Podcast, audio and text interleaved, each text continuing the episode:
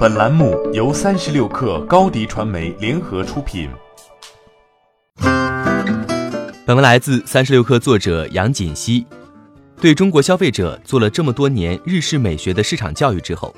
无印良品终于要亲自下场搞装修，顺便把收纳盒、懒人沙发、锅碗瓢盆等一应产品全都塞到有需求的消费者家里。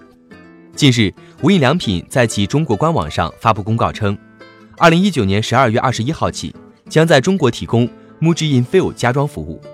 从地面、墙壁、屋顶到收纳、厨房、沙发、床、淋浴、浴缸、卫生间的生活基本场景，MUJI Infill 提供从规划调整到设计施工的一条龙服务，打造大小正好符合用户需求的居住空间。乍一看，无印良品想做的事情和宜家也没什么区别，不同之处在于。宜家是用大卖场里的样板间勾起人们对美好生活的向往，开在商场里的无印良品可没有这么大的发挥空间，所以他只好通过开酒店的形式来展示自己所代表的生活方式。二零一八年一月，MUJI 在中国的第一家酒店在深圳开业，随后又在北京西城区、东京银座开出了第二三家店。对中国消费者来说，无印良品曾是日式美学的代表。凭借其简约精致的家居风格，在中国，尤其是年轻白领阶层中，收割了一大批粉丝。近些年，在中国广受欢迎的日剧、日影，也为日式家居做足了宣传。本土品牌崛起的背后，却是无印良品的中年困局。根据其母公司良品计划发布的二零一九年上半年财务报告的数据，自二零一八年第一季度开始，无印良品在中国的销售额开始出现负增长。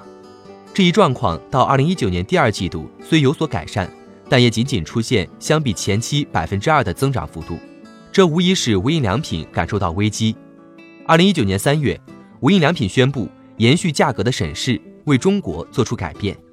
而这已经是该品牌五年来在中国第十一次降价。这一次改变主要集中在床上用品上，在加宽原有的产品尺寸，使之更加符合中国人的使用习惯的同时。价格也下调了近四分之一。MUJI Infill 家装服务的推出，是无印良品试图挽回中国市场的又一手段，在原来单纯售卖家居产品的基础上，加入设计和施工服务，用量身定制的方式，比同行们更进一步，为产品增加竞争力。无印良品曾带给中国消费者简约美学的启蒙，而这一视觉灵药在逐渐下沉的中国消费市场中光芒不再。即将推出的 MUJI Infill。能否挽回中国消费者的心尚不可知，但可以肯定的是，无印良品在中国所做的改变将不会在这里止步。欢迎添加小小客微信 xs 三六 kr 加入克星学院，每周一封独家商业内参，终身学习社群，和大咖聊风口谈创业，和上万客友交流学习。高迪传媒，我们制造影响力。商务合作，请关注新浪微博高迪传媒。